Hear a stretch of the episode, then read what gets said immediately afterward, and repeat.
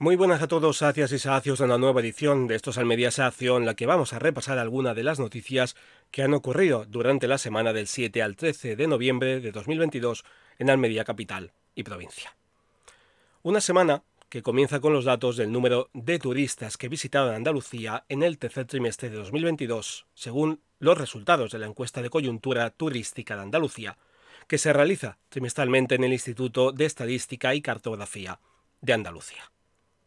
Una buena noticia para Almería, dentro de lo que cabe, ya que los turistas han valorado a la provincia y sus servicios con un 8,5, algo que está dentro de la media andaluza. Ni más ni menos, en la media. Pero donde hay una buena noticia hay una mala, o más bien dos en este caso.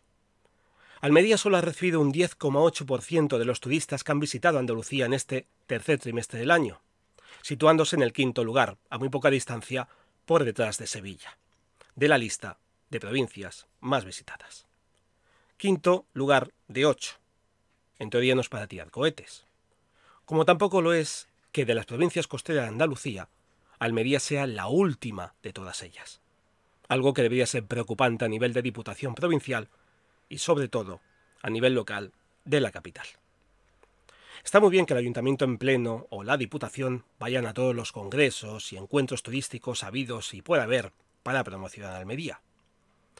Pero ¿qué es lo que falla en todo esto para que se reciban tan pocos turistas, por mucho que vengan cruceros a la capital? ¿En qué se están equivocando a la hora de atraer al turista no tan solo nacional, sino internacional? ¿No estaría bien realizar una campaña de publicidad en los medios de comunicación extranjeros tanto de dentro como de fuera de la Unión Europea? ¿O se ha hecho ya y sigue sin funcionar? Hace un mes, más o menos, ya advertí que habría que moverse rápido para este otoño-invierno. Atraer a esos turistas y teletrabajadores extranjeros que prefieren un lugar calentito para pasar la temporada en Almería y no en las gélidas tierras donde vive. Aunque helados, nos quedamos todos cuando seguimos viendo cómo la suciedad continúa, florece y se reproduce en las calles de Almería. Y no solo en el centro vive gente, ya que parece que el punto especial de atención de la limpieza es en esa zona.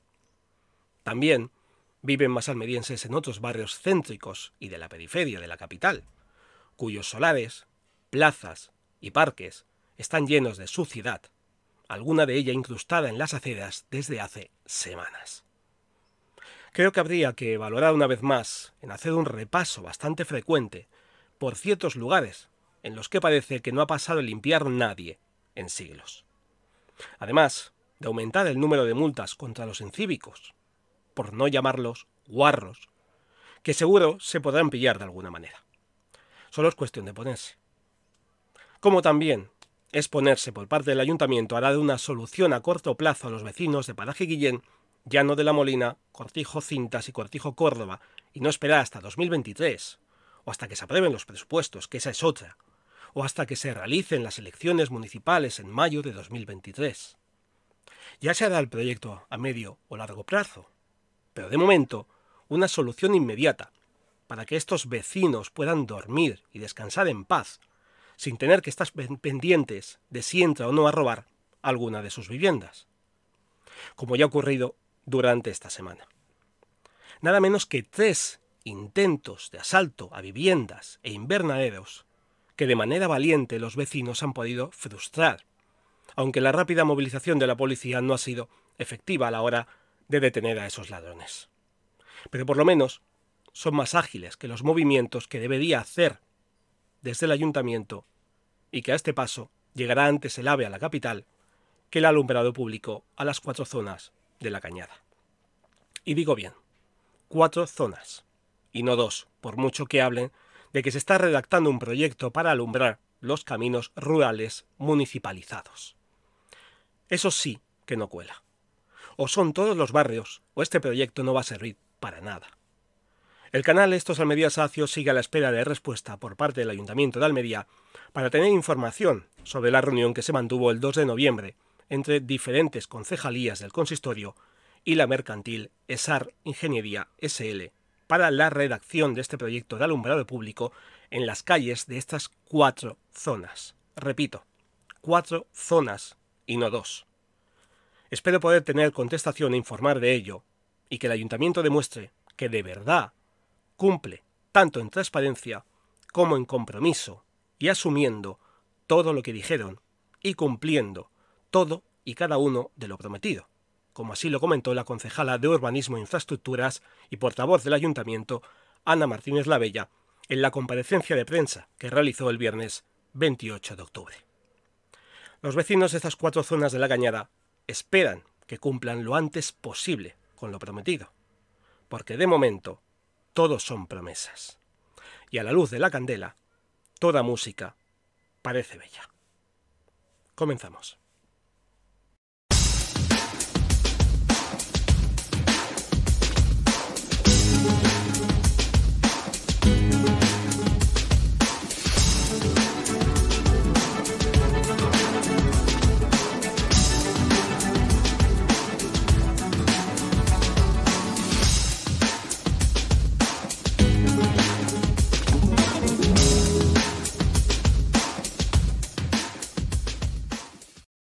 La Asociación de Personas con Discapacidad Verde y Blanca y el Área de Familia, Igualdad y Participación Ciudadana del Ayuntamiento de Almería han iniciado el curso de formación sobre operaciones básicas en viveros y centros de jardinería. Esta propuesta, en la que se han inscrito 17 alumnos, dirigida a personas con diversidad funcional desempleadas, se inicia tras la celebrada sobre limpieza, tratamiento y mantenimiento de edificios y locales que tuvo lugar hace unas semanas. El objetivo principal de estos cursos es promover las condiciones personales de los futuros trabajadores a fin de garantizar la inclusión sociolaboral del mayor número posible de personas con discapacidad. Así se puede observar en los objetivos del Plan Estratégico 2022-2025 de Verde y Blanca y como se establece en el segundo Plan Municipal de Discapacidad y el primer Plan Municipal de Servicios Sociales Comunitarios del Ayuntamiento de Almería. Acabada la parte teórica y práctica del curso, toca hacer la práctica real en las empresas. En el caso del curso de limpieza, las prácticas se llevarán a cabo en la Universidad de Almería, Diputación Provincial, centros de la Junta de Andalucía y en la sede de la propia Asociación Verde y Blanca. En el caso de las prácticas de jardinería, se cuenta con la colaboración de la Asociación de Padres, Madres y Protectores de Personas con Discapacidad Intelectual, ASPAPROS, y la empresa STV Jardines de Almería. La secretaria de Berni Blanca, María Mercedes Moreno, ha agradecido a las instituciones y empresas donde realizan las prácticas por confiar en este alumnado y en la plantilla que les apoyarán una atención personalizada. Por su parte, la concejal delegada de Familia, Igualdad y Participación Ciudadana, Paola Laínez, ha remarcado que gracias a estos talleres lo que se busca es la inclusión laboral de las personas con discapacidad tan importante para todos. Una vez más, tanto administraciones públicas como empresas y asociaciones de personas con discapacidad siguen despejando el camino de la inclusión al mundo laboral y rompiendo barreras a personas que están muy capacitadas para hacer cualquier tipo de trabajo, siempre acorde a su diversidad funcional. La atención primaria del Distrito Sanitario Almería tiene un déficit de 18 matronas, según la Central Sindical Independiente y de Funcionarios CESIF Almería. Esto indica que la provincia de Almería cuenta con una enfermera especialista por cada 22.600 mujeres en los centros de salud y consultorios.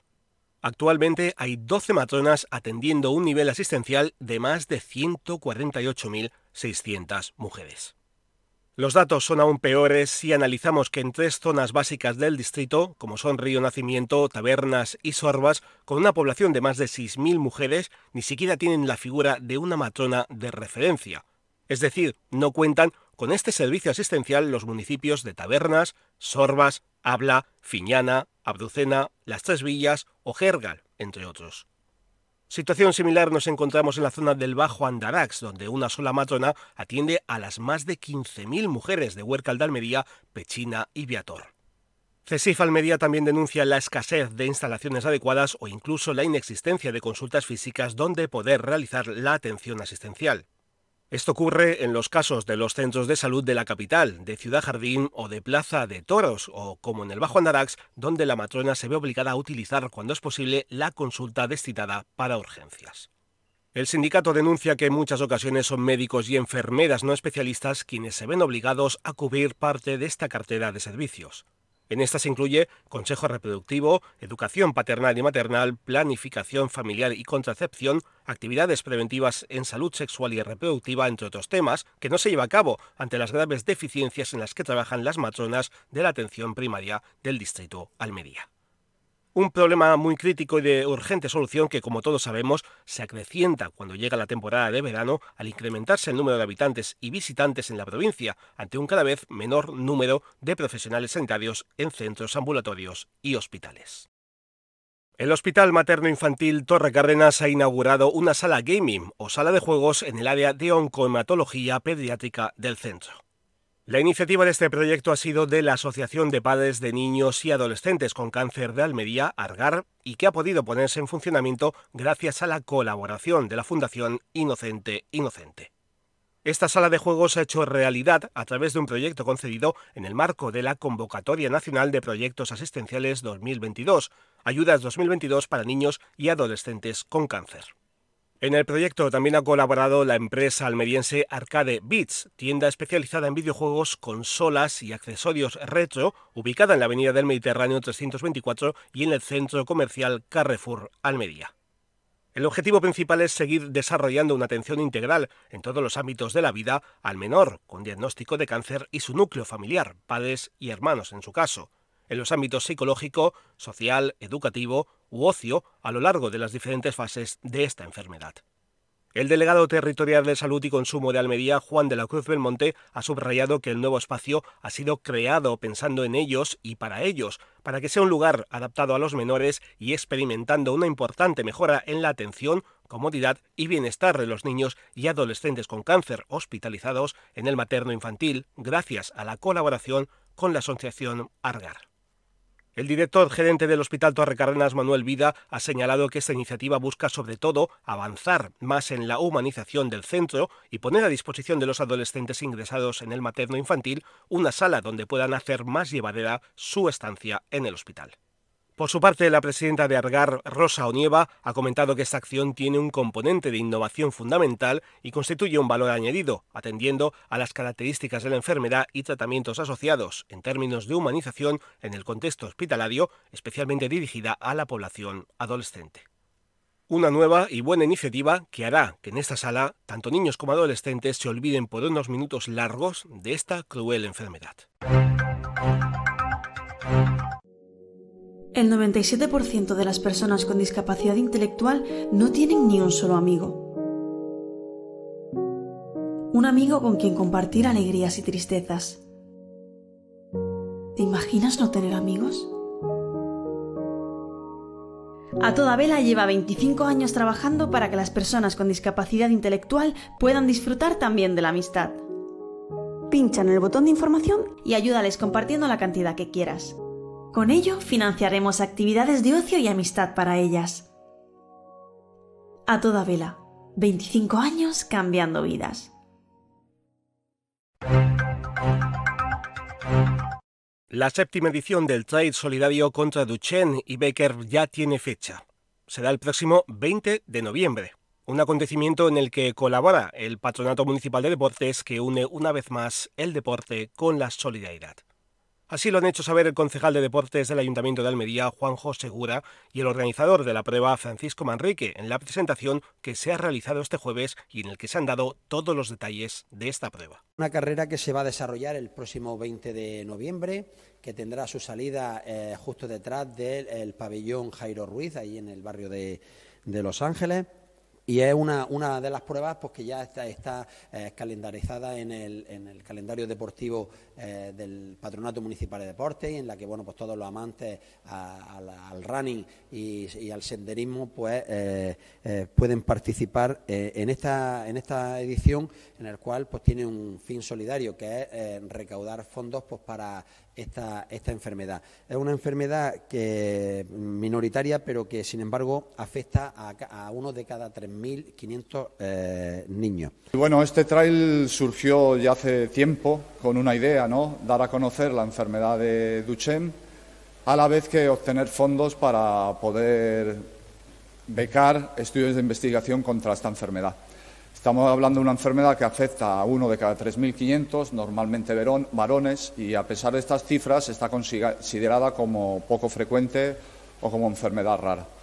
Eh, si echamos cuenta, somos muchos las familias afectadas. Entonces, por un lado, eh, la cantidad de padres y madres que estamos afectados, pues nos organizamos como asociación, organizamos una asociación a nivel nacional y donde el mayor o donde nuestro objetivo es obtener fondos para poder becar estudios de investigación.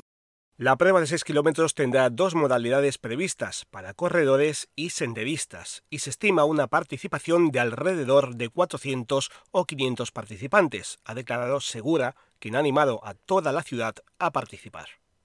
Los dorsales podrán recogerse el sábado 19 de noviembre de 17 a 20 horas en la antigua cafetería del Centro Deportivo Municipal Jairo Ruiz y el domingo 20 de noviembre, el día de la prueba, de 8 a 9 y media en la zona de salida. Las inscripciones para la séptima edición del Trail Solidario contra Duchenne y Becker se pueden hacer en la web www.todofondo.net. Un buen domingo más para divertirse haciendo deporte, ganando en salud y ganando en solidaridad, ayudando para la investigación de esta enfermedad minoritaria y así acabar con la distrofia muscular de Duchenne y Becker. La web para inscribirse en la séptima edición del Trail Solidario contra Duchenne y Becker la podéis encontrar en la descripción de la edición de esta semana. El antiguo cine Katiuska regresará a la vida convertido en un nuevo centro audiovisual y en un referente cultural en el casco histórico de la ciudad. Así lo ha remarcado la alcaldesa de Almería, María del Mar Vázquez, en la presentación del proyecto de rehabilitación del edificio situado en el barrio de Pescadería La Chanca, Junto a la edil han estado presentes la concejala de Urbanismo e Infraestructuras, Ana Martínez Lavella, y el técnico municipal, Jorge Nofuentes, quien ha explicado en detalle el proyecto técnico redactado por el arquitecto Francisco García Ruiz de la empresa Eptisa Servicios de Ingeniería SL. El proyecto pretende mantener el carácter exterior del edificio actual, eh, rememorando su consideración histórica, pero vamos a actuar en el interior para adecuarlo a los nuevos usos previstos. El Katiuska pues está llamado a ser un referente cultural y es una propuesta absolutamente respetuosa con el inmueble, que se mantiene y se potencia la imagen del diseño del arquitecto Trinidad Cuartara.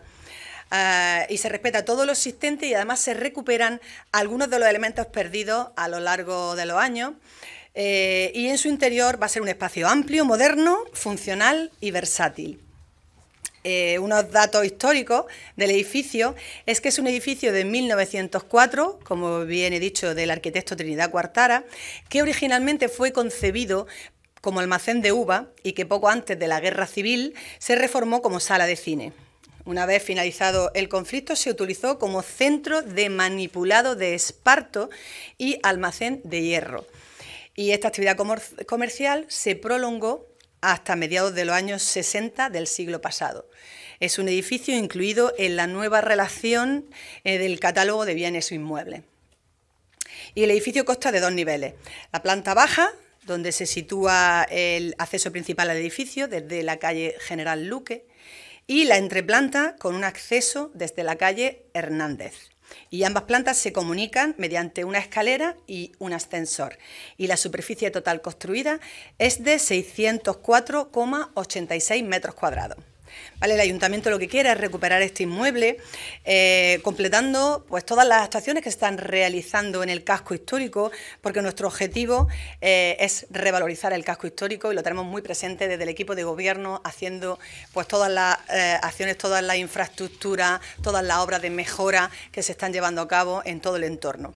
El antiguo cine Catiusca, antiguo almacén de don José Torres Enciso, también conocido como la Sala de las Dos Perras Gordas o el Cine Rojo, que abrió como sala de cine desde el 4 de mayo de 1936 a 1939, año en que cerró al cambiar su nombre a Salón Nacional, se construyó en 1904 por el arquitecto almeriense Trinidad Cuartada, junto a la primitiva Puerta del Socorro en la muralla árabe que descendía del Alcazaba por la hoy Avenida del Mar. Un edificio histórico y emblemático de la ciudad de Almería que volverá a ser centro de la cultura en la capital. Un título honorífico que la historia, por fin, le tiene reservado. Vicar se convertirá en un gran salón de videojuegos socioelectrónico y juegos de mesa los próximos 19 y 20 de noviembre en el Palacio de los Deportes Ciudad de Vicar. El salón Vicar On Game es de cita obligatoria para todos aquellos que quieran estar a la última y saber todas las novedades que están por venir en videojuegos para todas las consolas. Vicar On Game tendrá más de 30 puestos de juego totalmente gratuitos para disfrute de todos los asistentes, en los que veremos desde juegos de mesas de todo tipo para todas las edades, esos juegos que nunca pasan de moda, hasta la más reciente realidad virtual para trasladar a los asistentes a mundos desconocidos y espectaculares. Asistencia de lujo con la presencia de Javier Olivares, uno de los más populares youtubers de España en el tema de los cómics y juguetes de colección, más conocido como la botella de Candor. Ha sido habitual de presentaciones de Marvel y DC Comics y al que los asistentes al salón tendrán la oportunidad de conocerlo y fotografiarse con él. Durante los dos días que durará el Vicaron Game, los visitantes podrán disfrutar de diferentes talleres para todos los públicos, en los que podrán conocer el mundo de los AMA o confeccionar las más atrevidas formas con papiroflexia. Y atentos todos, porque también disfrutaremos del Campeonato Provincial de Lanzamiento de Aviones de Papel. Por si esto fuera poco, el evento al completo será un escape room del que descifrar todas las pistas y conseguir los retos para llegar al objetivo y ganar premios. En Vicaron Game vamos a ver los ya famosos juegos Fortnite, Call of Duty, Mario Kart 8 Deluxe con su correspondiente torneo, retar a otros jugadores en Nintendo Switch Sport, demostrar que somos unos fieras de la canción en el karaoke o que sabemos mover el esqueleto en Just Dance. Y para que nadie se aburra, más torneos de videojuegos como FIFA 23 en PS5 a Tekken 7, sin olvidar los clásicos Clash Royale, Brawl Star y Dragon Ball Fighter Z. El mundo del motor tampoco faltará la cita con la simulación en juegos de conducción y premios para los ganadores en el Time Lab Challenge. Las inscripciones a los torneos son totalmente gratuitas y se podrán realizar en el mismo evento, siempre antes de la hora de inicio del torneo correspondiente. El precio para acceder al Vicaron Game será de solo 3 euros. Si no quieres ser el último en enterarte de las novedades de juegos de mesa y videojuegos, no puedes faltar a la cita del Vicar On Game el fin de semana del 19 y 20 de noviembre en Vicar. Hasta aquí alguna de las noticias de esta semana. Si os ha gustado este nuevo episodio, solo tenéis que dar like al pulgar, suscribirse al canal si es la primera vez que lo escucháis para recibir la notificación de nuevas ediciones y no perderos las noticias y recomendaciones de lo que ocurre cada semana en Almería Capital y provincia. Y compartirlo para que así el canal llegue a más personas. Además, si queréis proponer algún tema o denunciar algo que perjudica a los habitantes de la capital o de algún pueblo de la provincia, la haremos llegar a quien corresponda, esperando su respuesta, y la publicaremos en la siguiente edición. Muy buenas a todos, sacias y sacios, gracias por escucharnos una semana más y hasta una próxima edición de Esto es Almería Sacio.